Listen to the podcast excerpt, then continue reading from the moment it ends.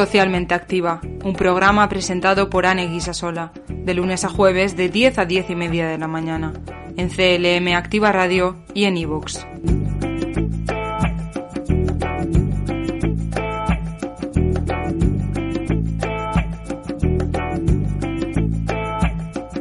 La actualidad social, lo más relevante de los últimos días.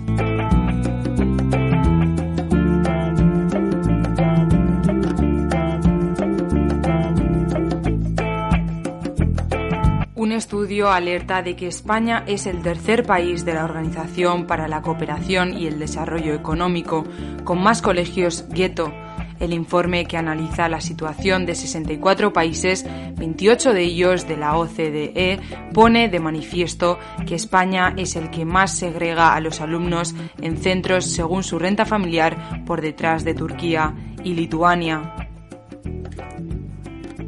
España es uno de los países europeos con mayor número de colegios gueto, situación que se da cuando el nivel de concentración de alumnos con bajos recursos socioeconómicos en un mismo centro supera el 50%.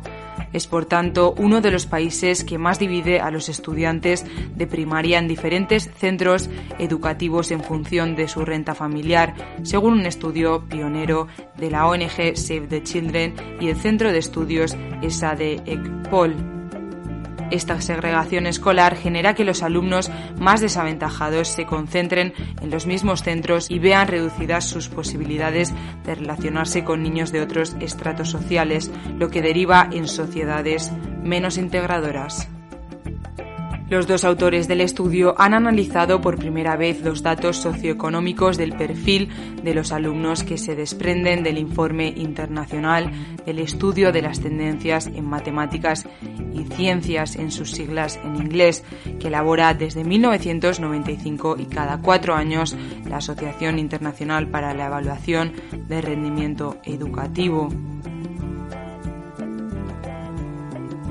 En esa comparativa internacional, uno de los apartados configura un índice socioeconómico construido a partir de tres componentes, el número de libros del hogar, la carencia de materiales escolares y el nivel educativo más elevado entre los dos progenitores del alumnado. Con esas variables se construye un índice para conocer el capital sociocultural y económico de las familias.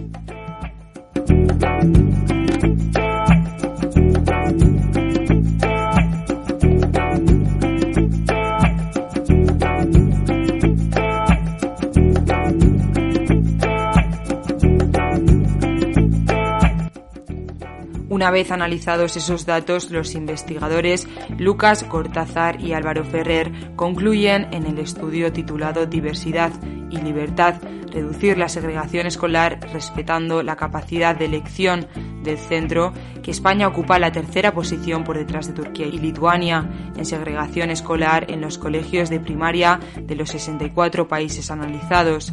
El estudio se sustenta sobre un índice que mide la segregación de 0 a 1, donde la media de la OCDE se sitúa en 0,26.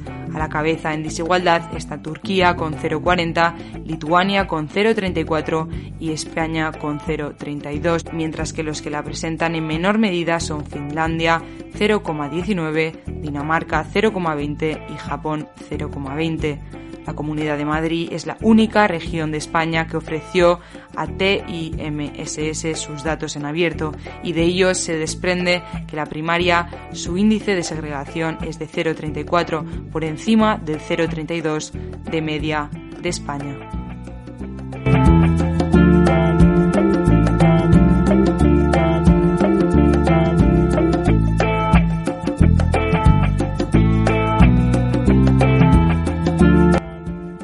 Gobierno de Castilla-La Mancha abordará la modernización y consolidación del sistema de servicios y atención a la dependencia.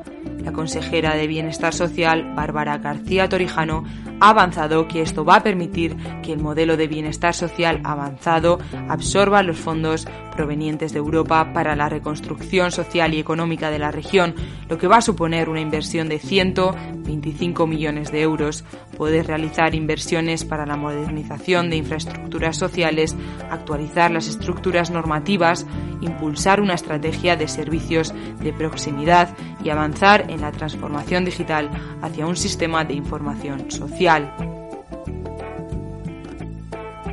García Torijano ha ofrecido diálogo y predisposición a los agentes sociales, entidades, formaciones políticas y a los y las profesionales con el compromiso de contribuir a la recuperación social y económica de Castilla-La Mancha para no dejar a nadie atrás y con el compromiso de avanzar en un modelo de bienestar social transversal, coordinado y unido al desarrollo social, económico y territorial, así como haciendo frente a la despoblación y en el cumplimiento de la Agenda 2030.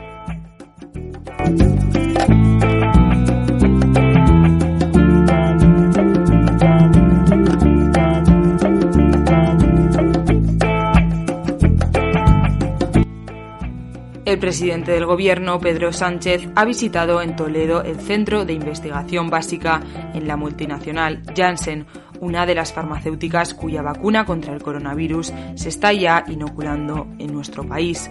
Sánchez ha anunciado que gracias a la buena marcha del proceso de vacunación, dos de cada tres personas de más de 60 años de edad disponen de al menos una dosis de la vacuna, siendo el grupo que fue más vulnerable durante la pandemia, pues en él se encuentran el 95% de los fallecidos por COVID-19. El presidente ha resaltado la importancia de la unidad de acción de toda la sociedad en la lucha frente a esta amenaza tanto del sector público como del privado, en una cooperación público-privada que ha obtenido éxitos como el desarrollo y aprobación de las vacunas del COVID-19 o los ERTES, que han permitido salvar miles de empleos, así como la unidad de acción entre distintas administraciones estatal, autonómica y municipales.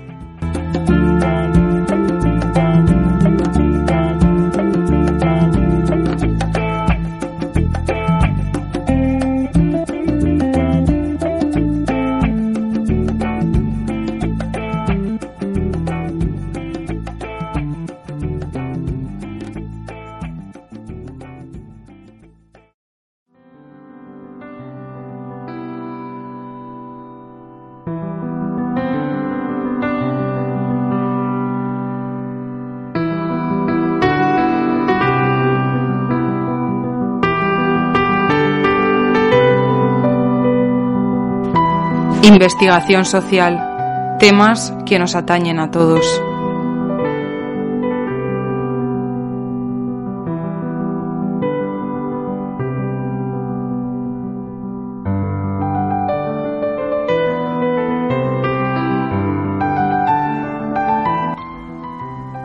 Las redes sociales han cambiado muchas cosas para los consumidores en los últimos años. También lo han hecho para los responsables de las marcas que han tenido que ajustar sus estrategias al asentamiento de este nuevo entorno. Los consumidores pasan mucho tiempo compartiendo contenidos en esos entornos y accediendo a los contenidos que publican otros, algo que ha afectado a cómo toman decisiones de compra, cómo recomiendan productos o servicios o cómo se relacionan con las marcas. Sin embargo, los efectos podrían ir más allá y podrían estar impactando en elementos mucho más profundos. Las redes sociales, la actividad que se realiza en ella y el modo en el que se comparten las cosas en los perfiles sociales también podrían estar cambiando nuestros recuerdos y la calidad de las memorias. Esto afecta de forma directa a las marcas y sus productos y las experiencias que los consumidores tienen vinculadas a ellos. Lo que ahora ocurre, como apuntan los analistas y como recoge un artículo de The Conversation, que las dinámicas de los recuerdos han cambiado. Antes eran algo personal y privado, ahora la tecnología y las redes sociales han hecho que se conviertan en algo bastante público. Compartimos nuestras vivencias en las redes sociales y la experiencia se ve matizada por cómo los demás reaccionan a ello, pero también hemos dejado en manos de esas plataformas nuestros recuerdos. Lo importante e inolvidable de un viaje es lo que subimos a Instagram, mientras varios servicios nos lanzan notificaciones de vez en cuando recordándonos que hicimos tal día u otro. Por tanto, los investigadores de la Universidad de Nueva York apuntan que todo ese universo tecnológico impacta en la gestión de la memoria.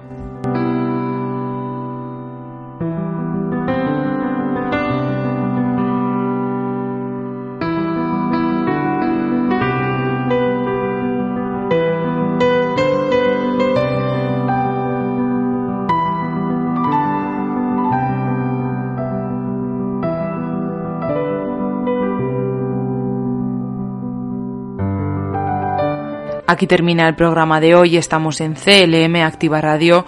Yo soy Ani Guisasola y esto ha sido Socialmente Activa.